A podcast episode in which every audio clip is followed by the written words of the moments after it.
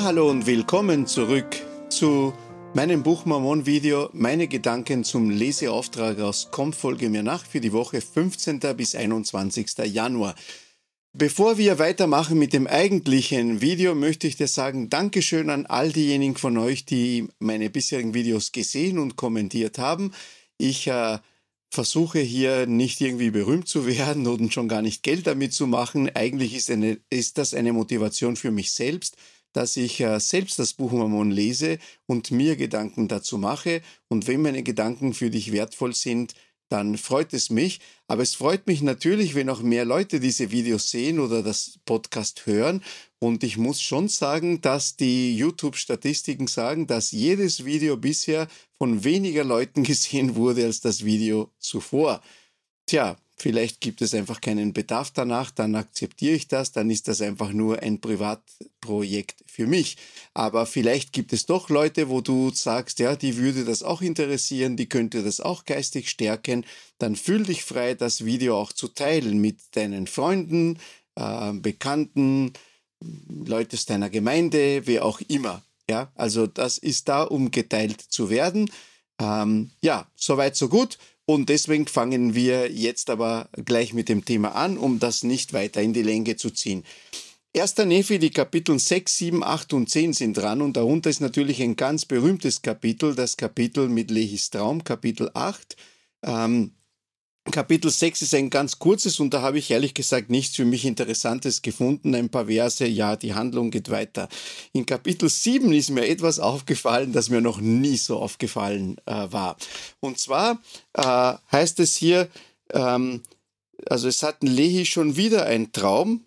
Ich sage einmal schon wieder ein Traum. Ähm, na, Entschuldigung, ich habe mich jetzt da verredet. Also der, der schon wieder ein Traum ist dann der Traumles.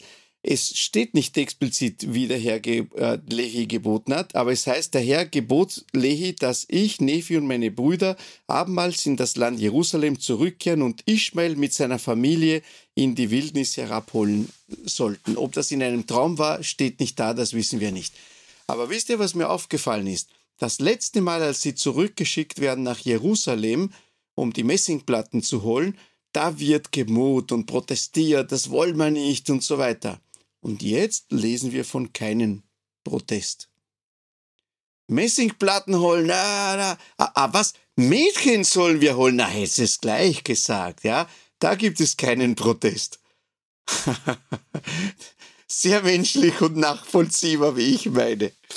Ja, äh, und dann kommen sie also zur Familie von Ishmael, der hier das erstmals in, die, äh, in der Geschichte auftritt. Und dann heißt es, es begab sich daher, er weichte Ishmael das Herz und auch seinem Haushalt, und so begaben sie sich mit uns auf die Reise in die Wildnis hinab zum Zelt unseres Vaters.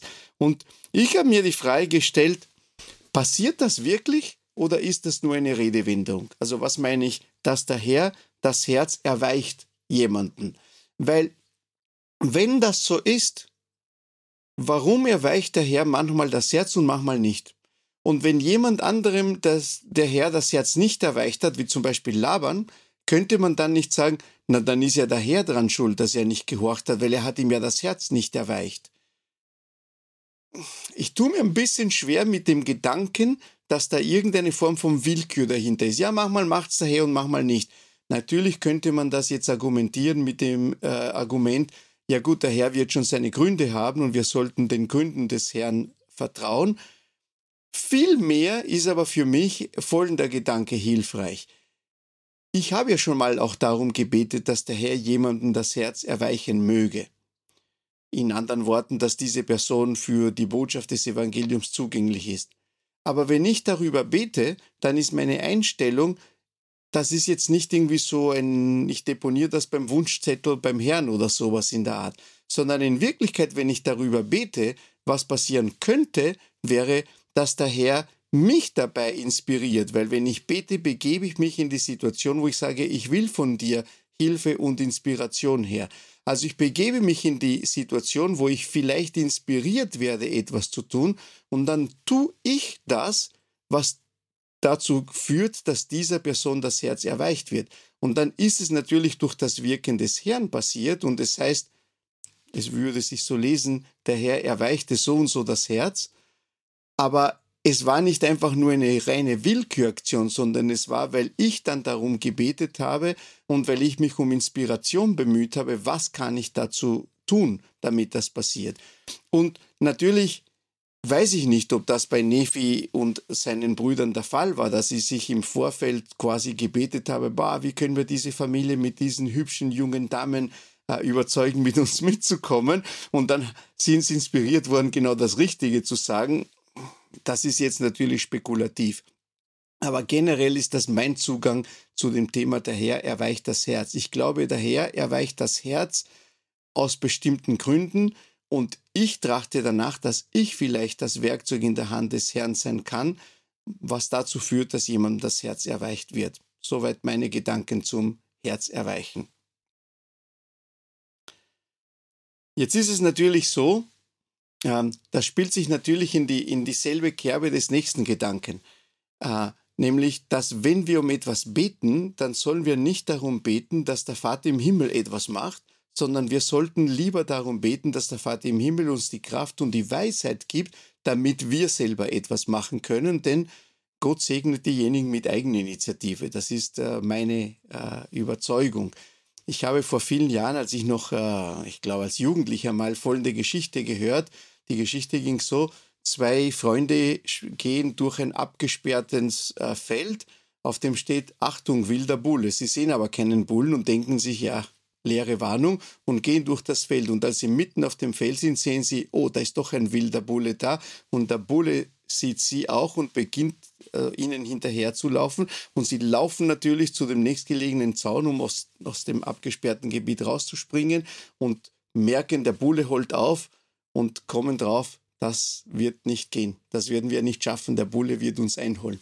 Und der andere sagt, der eine sagt zu dem Freund, sagt, du, wir werden es nicht schaffen. Was hältst du davon? Wir knien hin und beten. Und der zweite sagt, du kannst gern hinknien, ich werde beten, während ich weiterlaufe. Und das ist für mich eine Grundeinstellung, die ich habe im Leben. Beten, während man weiterläuft. Nicht äh, aufhören, Dinge zu tun. Und was in der nächsten Geschichte passiert, erinnert mich daran, denn auf einmal werden dann doch die Brüder Laman und Lemuel kommen doch darauf, ah, in Jerusalem war es doch nicht, wir hätten gerne dort bleiben wollen und äh, überzeugen einige von den Söhnen Ishmaels auch und dann, ähm, und lange Rede, kurzer Sinn, sie äh, binden Nephi und wollen ihn zurückladen lassen in der äh, Wüste, damit die wilden Tiere ihn fressen. Also ehrlich gesagt, der liebevolle Umgang unter Brüdern damals war nicht so, wie man ihn sich heute vorstellt. Ähm, allerdings diese Geschichte steht in einer äh, guten, sage ich einmal, Tradition. Ja, immerhin, Josefs Brüder haben ihn auch in einen Brunnen geworfen und wollten ihn umbringen. Und einer hat gesagt, na okay, komm, umbringen ist zu viel. Was haben sie gemacht? Sie haben ihn als Sklave nach Ägypten verkauft. Also scheinbar galten damals unter Brüdern viel rauere Umgangsformen als ich sie mit meinen Brüdern gepflegt habe in äh, meiner Zeit im Aufwachsen und dass sie meine äh, Söhne miteinander pflegen.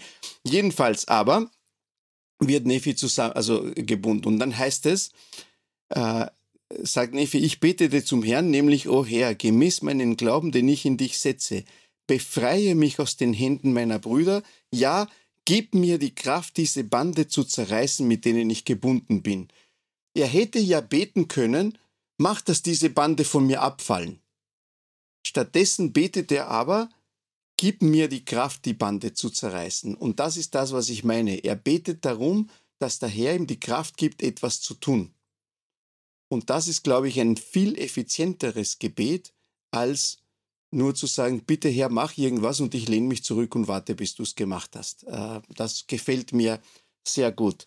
Ähm, und jedenfalls Nephis Gebet wird ja beantwortet und er zerreißt die Banden, aber die, die Brüder äh, werden ja wütend und dann heißt es, äh, also sie waren abermals zornig auf mich und so weiter, aber siehe, einer der Töchter Ishmaels, ja und auch ihre Mutter, sowie einer von den Söhnen Ishmaels, setzten sich bei meinen Brüdern für mich ein, woraufhin sie sich das Herz erweichen ließen. Hier steht interessanterweise nicht, der Herr erweichte ihnen das Herz, sondern sie ließen sich das Herz erweichen. Aber ja, im Sinne dessen, was ich vorhin gesagt habe, ist vielleicht das eine und das andere dasselbe, ist nur eine andere Ausdrucksform. Aber wisst ihr, was ich mir dabei gedacht habe? äh, sie erleiden keinen Gesichtsverlust bis zu einem gewissen Grad, weil sie könnten sagen, ja, wir hätten ihn umgebracht, aber gut, ja, die haben uns zugeredet und äh, die eine Tochter und die Mutter, also die, die, die Frau Ishmaels und so weiter. Ähm, sie, sie ließen sich das Herz erweichen, ist für mich bis zu einem gewissen Grad ein, sie haben da einen Ausweg gehabt, wie sie den Neffi jetzt doch nicht umbringen, ohne dabei das Gesicht zu verlieren. Klingt irgendwie sehr komisch, aber ich hoffe, ihr wisst, was ich meine. Ich glaube, dass das eine sehr geschickte Strategie ist, wenn es ähm, Konflikte gibt, dass man daran denken muss, in der Konfliktauflösung sollte es ja nicht darum gehen, dass ich den anderen lächerlich darstellen lasse als der, der Unrecht hatte, obwohl meiner Meinung nach hier Nefis Brüder eindeutig im Unrecht sind. Aber wenn ich dem anderen ermögliche, sein Gesicht zu wahren, ist, glaube ich, die Konfliktlösung viel eher wahrscheinlich, als äh, wie wenn das nicht der Fall ist. Und mir scheint, dass hier ihnen ein Weg gegeben wird, wie, das, wie sie das also Gesicht waren.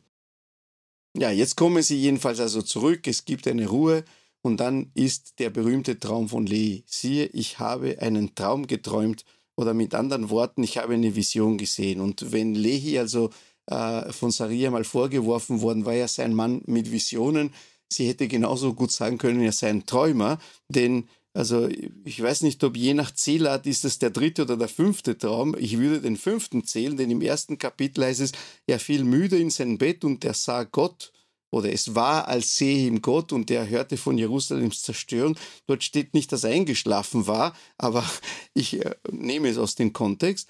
Dann heißt es wieder im Kapitel 1, der Herr gebot ihn in einem Traum, er möge Jerusalem verlassen. Dann gebot der Herr ihm in einem Traum, die Kinder sollen zurückgehen, die Platten aus Messing holen.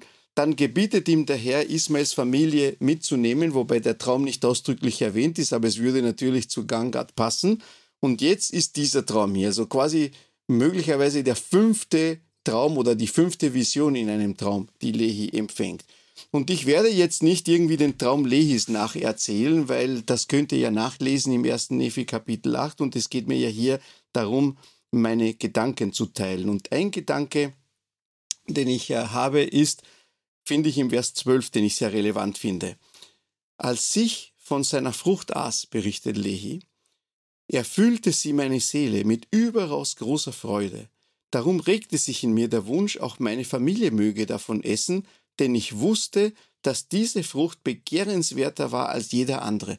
Woher wusste das Lehi? Warum wusste er, dass das die begehrenswerteste Frucht war? Oder dass sie so begehrenswert war? Und meine Antwort darauf ist, weil er den Geschmack im Mund hatte. Und viel weiter vorne heißt es, ähm, dass es Menschen gab in diesem geräumigen Gebäude, das er eben im Traum sieht. Alte ebenso wie Jungen, männliche ebenso wie weibliche. Sie waren überaus fein gekleidet. Sie standen da und spotteten und zeigten mit den Fingern auf diejenigen, die herzugekommen waren und eben von der Frucht aßen. Sie haben die verspottet, die von der Frucht aßen. Und wisst ihr, was mir aber auffällt? Die in dem Gebäude hatten von der Frucht gar nicht gegessen. Woher wollten die wissen, ob diese Frucht begehrenswert war oder nicht? Sie gingen scheinbar nach ihrer Annahme, aber sie spotteten in Wirklichkeit etwas, das sie nicht kannten. Und es, es heißt ja in dem Traum, manche schämten sie sich, weil über sie gespottet wurde. Und meiner Meinung nach wäre die richtige Einstellung gewesen, ja, die wissen nicht, von was sie reden. Sie haben von der Frucht nicht gekostet. Das heißt, wer sie beachtete, fiel ab. Was muss man tun, um diejenigen nicht zu beobachten, die verspotten? Den Geschmack der Frucht im Mund haben. Denn wenn mich jemand verspottet und sagt, schau, der isst diese grausliche Frucht, und ich habe aber den Geschmack im Mund, grausliche Frucht, von wegen, niemand kann mir erzählen, dass diese Frucht grauslich ist, ich schmecke sie selber. Und das ist ja natürlich ein, ein Sinnbild für, dass diejenigen, die mit ihrem Glauben eine Verbindung zu unserem Vater im Himmel finden und ihre Liebe spüren in ihrem Leben, das ist ja die Frucht, von der äh, die Rede ist. Diejenigen, die das spüren, wenn ich das quasi den Geschmack im Mund habe sozusagen, wenn ich das spüre, dann kann mir anderer jemand sagen, dein Glaube ist ein Blödsinn, was bildest du dir nur ein, das ist alles ein Blödsinn und so weiter. Ich weiß, es ist kein Blödsinn, weil ich es spüre. Genauso wie der, der die Frucht gerade kostet, weiß, dass sie gut schmeckt, weil er sie gerade kostet. Wenn wir es aber quasi verabsäumen, dafür zu sorgen, dass wir die Liebe des Herrn und, seinen, und den Heiligen Geist in unserem Leben regelmäßig spüren, dann könnte es natürlich sein, dass wir da verfallen, darauf zu achten, auf das, was uns andere einreden wollen. Ich erinnere mich, mein Missionspräsident äh, hat gepflegt zu sagen, am Ende einer jeden Zonenkonferenz auf Mission hatten wir immer eine Zeugnisversammlung und er hat immer gesagt, ich möchte von einem geistigen Erlebnis hören in eurem Zeugnis, das ihr in dieser letzten Woche gehabt habt. Und wenn ihr in dieser letzten Woche kein geistiges Erlebnis gehabt habt, dann habt ihr ein Problem. Dann redet mit mir darüber, wenn wir unsere persönliche Unterredung haben. Und das habe ich mir bis zum heutigen Tag gemerkt. Natürlich, geistiges Erlebnis bedeutet nicht eine Vision sehen. Aber geistiges Erlebnis kann natürlich sein, etwas Inspirierendes in der Heiligen Schrift finden. Aber wenn ich die Heilige Schrift nicht lese und wenn ich nicht darüber nachdenke, wie werde ich da was Inspirierendes finden? Wenn ich mich nicht beschäftige mit den Worten der lebenden Propheten, wenn ich nicht darüber nachdenke, über meinen Glauben an den Vater im Himmel, wenn ich nicht bete, wenn ich also nicht diese kleinen Dinge tue, durch die ich den Heiligen Geist einlade, ein Teil meines Lebens zu sein, dann könnte es natürlich passieren, dass es sehr lange her ist, bis ich das letzte Mal, und ich greife jetzt das Bild auf, bis seit ich das letzte Mal von der Frucht gekostet habe. Und vielleicht habe ich vergessen, wie gut sie schmeckt. Und dann bin ich natürlich anfällig für diejenigen, die mich verspotten. Ein anderes Bild, das mir beim, mit diesem Verspotten einfällt, ist das folgende. Ich war noch nie in einer Silent Disco, aber ich habe davon gehört. Äh, in einer Silent Disco habe ich gehört, setzen die Leute Kopfhörer auf und auf den Kopfhörern hört man die Musik und man tanzt dann zu der Musik, die man in den Kopfhörern hört. Und wenn da jemand natürlich vorbeigeht und nicht weiß, was los ist, würde man denken, sind diese Leute verrückt? Was bewegen sie sich da? Was springen sie da umeinander? Wenn man Tanzende sieht, ohne die Musik zu hören, dann könnte einem vorkommen, dass die Le diese Leute sind verrückt. Diejenigen, die spotten, hören vielleicht nicht die Musik, die ich höre, in einem geistigen Sinne. Vielleicht sollten wir auch über andere nicht spotten, die vielleicht an andere Dinge glauben, weil vielleicht hören die eine Musik, die wir nicht hören. Und wenn wir alle gegenseitig äh, einander mit diesem Respekt und mit dieser Toleranz begegnen, dann wäre die Welt, glaube ich, insgesamt ein besserer Ort. Und das ist also mein, mein Gedanke dazu. Im ersten Nephi, im neunten Kapitel, sagt dann, äh, ist wieder ein kurzes Kapitel und dann erzählt Nephi davon, dass er eben die kleinen Platten gemacht hat. Er erzählt, dass er andere Platten hatte, in der er Geschichtliches eingraviert hat und dann sagt er, diese hier aber, ich habe vom Herrn das Gebot empfangen, diese Platten anzufertigen, zu dem besonderen Zweck, dass darauf ein Bericht über den geistlichen Dienst meines Volkes eingraviert werde. Mit anderen Worten, dass genau diese geistigen Erlebnisse, von denen ich vorhin gesprochen habe, dass es wichtig ist, dass man sie regelmäßig hat, dass man das aufschreibt. Vielleicht erinnert euch, in einem der vergangenen Episoden habe ich erzählt, für wie wichtig ich es halte, dass wir mit unseren Kindern auch unsere geistigen Erlebnisse teilen. Und natürlich ist es wichtig, dass wir diese in irgendeiner Form aufzeichnen, damit sie eben niedergeschrieben bleiben für unsere Nachkommenschaft und auch für uns selbst, äh, bevor wir sterben und es an die Nachkommenschaft geht, damit wir uns an Dinge erinnern. Ihr wisst gar nicht, an wie viele Dinge, ich habe an sich ein gutes Gedächtnis, glaube ich, aber es ist mir schon oft passiert, dass ich alte Dinge lese und sage, boah, das hatte ich vergessen, wirklich, das hat sich, jetzt erinnere ich mich, es hat sich wirklich so zugetragen. Wie wichtig ist es, dass wir Aufzeichnungen führen, damit wir nicht vergessen und gestärkt werden, wann die Hand des Herrn in unserem Leben gewesen ist. Vor vielen Jahren, das ist jetzt lange her, das war von 2000, von November 2000 bis Oktober 2007, diente ich als Bischof der Gemeinde, der ich bis zum heutigen Tag angehöre.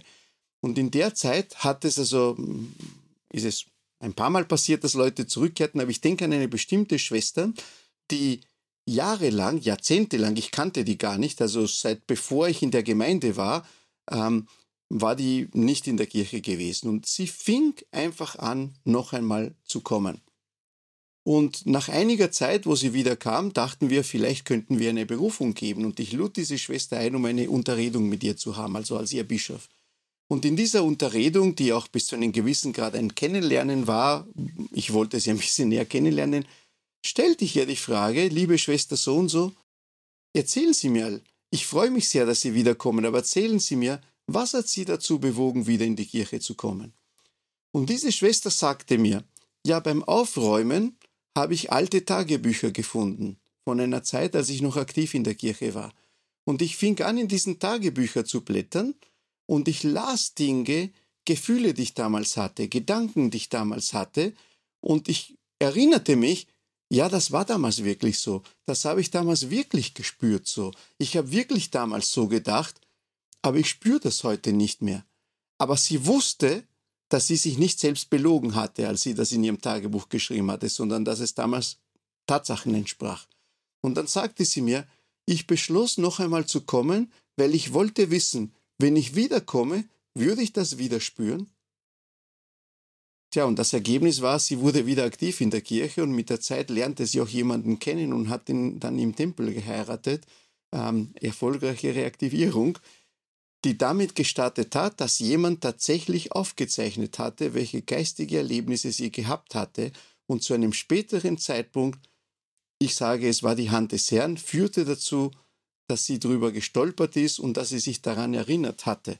Da sehen wir, welchen Wert es haben kann, wenn wir tatsächlich unsere geistigen Erlebnisse aufzeichnen.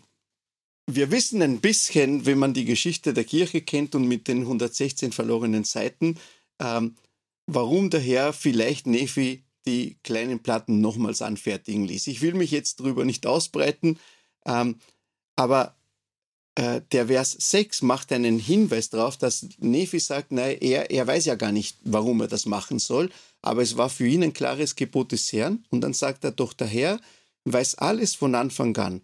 Darum bereitet er einen Weg, um alle seine Werke unter den Menschenkindern zu vollbringen. Denn siehe, hat alle Macht, seine sämtlichen Worte zu erfüllen. Dieser Vers hat für mich eine besondere Bedeutung. Ich erzählte euch von der Zeit, in der ich als Bischof gedient habe in wahrscheinlich die erste Hälfte der, meiner Amtszeit als Bischof war ich wahrscheinlich ein bisschen chaotischer, als ich in der zweiten Amtszeit war und äh, in der zweiten Hälfte meiner Amtszeit war.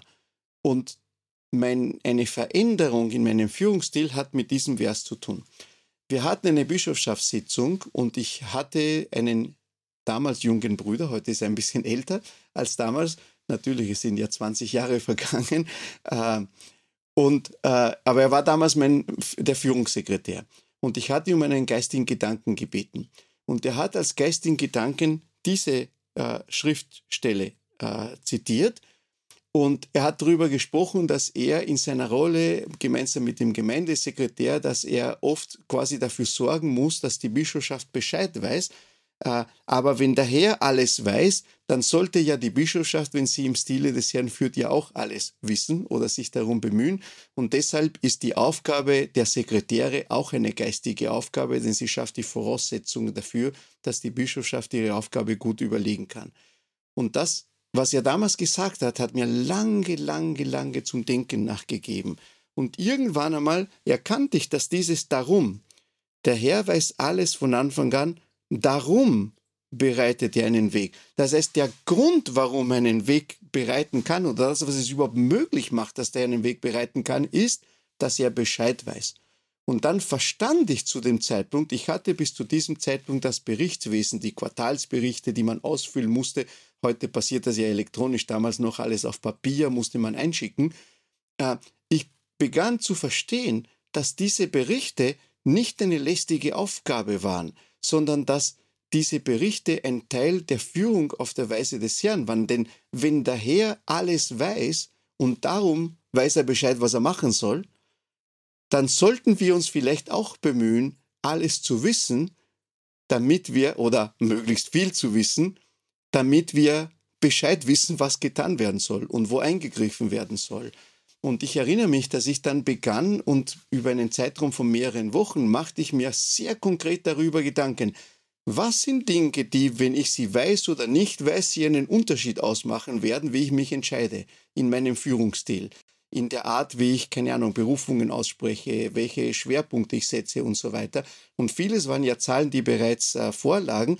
Und viele andere, erinnere ich mich, habe ich definiert und ich habe ab dem Zeitpunkt begonnen, Sitzungen ganz anders zu gestalten, nämlich anhand von, ich möchte wissen, keine Ahnung, von den 22 Kindern, die wir in der BV haben, gibt es irgendeins, das im letzten Quartal noch gekommen ist und in diesem Quartal auf einmal nicht mehr gekommen ist. Oder im letzten Monat und in diesem Monat.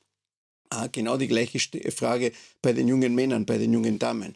Von den neu getauften Mitgliedern, von allen, die in den letzten zwei Jahren getauft worden sind, wie viele sind am letzten Sonntag da gewesen? Gibt es jemanden, der, seit drei, der jetzt drei Sonntage hintereinander nicht da gewesen ist? Also solche konkrete Fragen habe ich dann gestellt und habe erwartet vom Gemeindemissionsleiter, vom jungen Männerleiter, junge Damenleiterin und so weiter, heute sagen wir Präsidenten und Präsidentinnen oder Präsidentinnen, was mir im Übrigen gefällt, weil es eine korrekte Übersetzung ist. Leiter war meiner Meinung nach eine falsche Übersetzung von dem, äh, auf Englisch sagt man ja President, aber das ist jetzt eine, eine Nebenrolle. Äh, jedenfalls zu dem Bescheid wissen.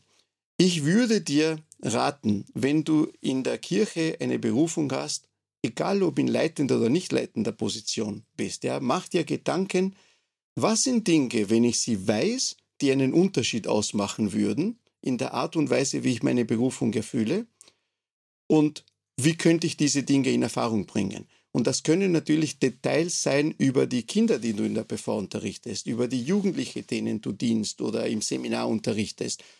Äh, in meinem Fall, ich diene aktuell als Kollegiumspräsident in meiner Gemeinde, gibt es natürlich Dinge, über die ich sehr bewusst Bescheid wissen möchte. Zum Beispiel, das sind Dinge wie äh, die neu getauften Mitglieder, die das erste Mal zum Betreuen eingeladen sind, gehen sie betreuen, nimmt sie ihr Seniorpartner, den wir ihnen zugeteilt haben, mit, werden die Familien gerne besucht äh, von ihnen oder wimmeln sie die Familien eher ab, nachdem wir haben keine Zeit und so weiter. Weil dann möchte ich die, das verändern, weil ich möchte, dass diese Brüder eine positive Erfahrung mit dem Betreuen machen und, ähm, und die Erfahrung sammeln können darin, weil sie darin geschult werden. Das ist jetzt ein Beispiel.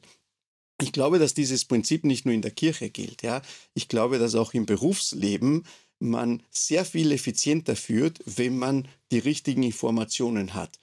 Äh, ich sage es immer so, man tut sich leichter damit, die richtige Inspiration zu finden, wenn man auch die richtigen Informationen hat. Und ich sehe das als Prinzip der Führung auf die Weise des Herrn, die in diesem äh, Vers so drinnen steckt. Der Herr weiß alles, darum bereitet er einen Weg, dass er seine Werke unter den Menschenkindern vollbringen kann. Im Kapitel 10. In Kapitel 10 geht es ja wieder darum, dass, ähm, dass Lehi, äh, Entschuldigung, dass Nephi sich bemüht, selbst geistig das zu erfahren, von dem sein Vater Lehi das äh, erzählt. Also Vers 17 heißt es, Nachdem ich Nephi all diese Worte meines Vaters vernommen hatte über das, was er in einer Vision geschaut hatte, auch das, was er durch die Macht des Heiligen Geistes geredet hatte, und diese Macht hatte er durch den Glauben an den Sohn Gottes empfangen, und der Sohn Gottes ist der Messias, der da kommen soll. Jetzt kommt's, da wünschte ich Nephi, dass auch ich das alles sehen und vernehmen und wissen möge, durch die Macht des Heiligen Geistes, denn dies ist die Gabe Gottes an alle, die ihn eifrig suchen, in alter Zeit ebenso wie zu der Zeit, da er sich den Menschenkindern kundtun wird. Und im Vers 19 dann, denn wer eifrig sucht, der wird finden. Und die Geheimnisse Gottes werden ihnen durch die Macht des Heiligen Geistes entfaltet werden. In dieser Zeit ebenso wie in alter Zeit und so weiter. Wer eifrig sucht, ich, Nephi, wünschte das zu sehen. Und das ist ja ein, ein Thema, das sich wiederholt. Nephi möchte seine eigenen geistigen Erlebnisse haben. Ein bisschen ist es so wie Nephi möchte von der Frucht kosten. Er möchte nicht nur hören, dass die Frucht gut schmeckt, er möchte selber kosten. Äh, und dazu muss man eifrig suchen. Und zum eifrig suchen muss man sich natürlich Zeit nehmen und man muss das beständig über eine lange Zeit äh, tun. Einen Glauben aufzubauen, der Glaube wird ja oft mit einer Pflanze verglichen. Ein Baum wächst nicht von heute auf morgen. Damit ein Baum wächst, braucht es die Bedingungen, aber es braucht auch Zeit. Und genauso ist es mit dem Glauben und mit dem Wissen über die Heiligen Schrift. Es braucht nicht nur die Bedingungen, Also, dass wir uns regelmäßig mit der Heiligen Schrift beschäftigen, dass wir regelmäßig beten, dass wir uns Gedanken machen über die Dinge, die wir lesen oder über die Dinge, die wir erleben. Aber es braucht auch eine gewisse Zeit.